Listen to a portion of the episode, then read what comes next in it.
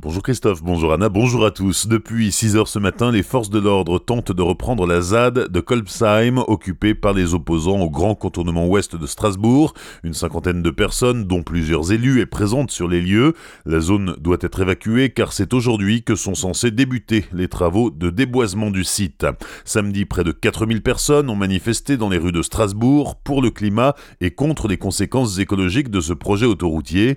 Les agriculteurs de la Confédération paysanne et ceux de la coordination rurale ont défilé en tracteur. Les partis politiques étaient aussi représentés et pas seulement les Verts. Une Unserland, le Parti communiste, la France insoumise, le NPA ont aussi battu le pavé.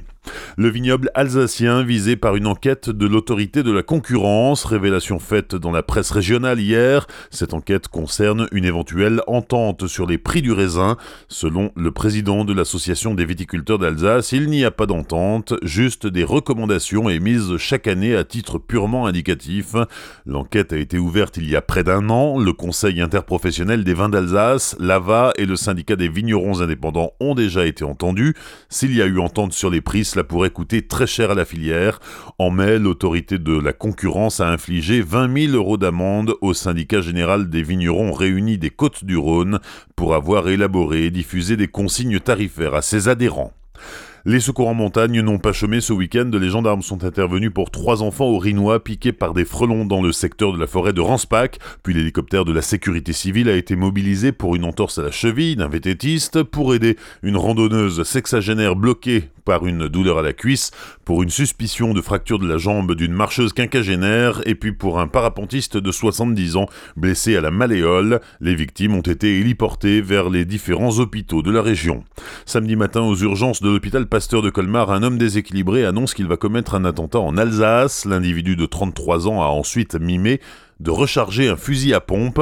Il a été arrêté vers 9h et placé en garde à vue pour apologie du terrorisme et menace de crime. Le jeune homme, bien connu des services de police, est sans domicile fixe. Il avait déjà été interpellé, notamment pour d'autres menaces. Il a été hospitalisé en psychiatrie.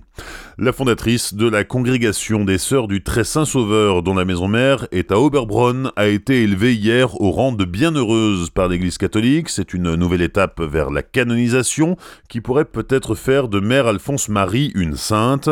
Le miracle qui a ouvert la voie à cette béatification date de 1939. Plusieurs milliers de personnes venues du monde entier ont assisté hier à la cérémonie présidée par l'archevêque de Strasbourg, monseigneur Luc Ravel. Une messe d'action de grâce sera célébrée tout à l'heure à 10h30 par l'évêque auxiliaire de Strasbourg en l'église Saint-Martin à Niederbronn-les-Bains où est née Mère Alphonse Marie. Le chantier du méga CGR de Colmar débute aujourd'hui. Il va durer trois mois. Les douze salles du complexe seront rénovées et une toute nouvelle salle créée avec les dernières technologies de pointe. Le Festival du film de Colmar qui débute vendredi ne devrait pas être perturbé par ces travaux.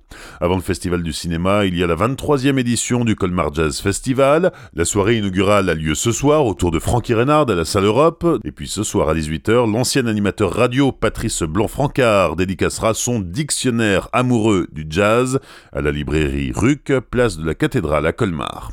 La nouvelle de Miss Alsace est samedi soir à Saint-Louis. Elle s'appelle Léa Reboul. Elle est originaire de Lingolsheim, dans le Bas-Rhin. Sa première dauphine est Chloé Jung, Miss Haut-Rhin 2018, originaire de Kaisersberg. 19 candidates étaient en compétition, 8 du Bas-Rhin, 11 du Haut-Rhin.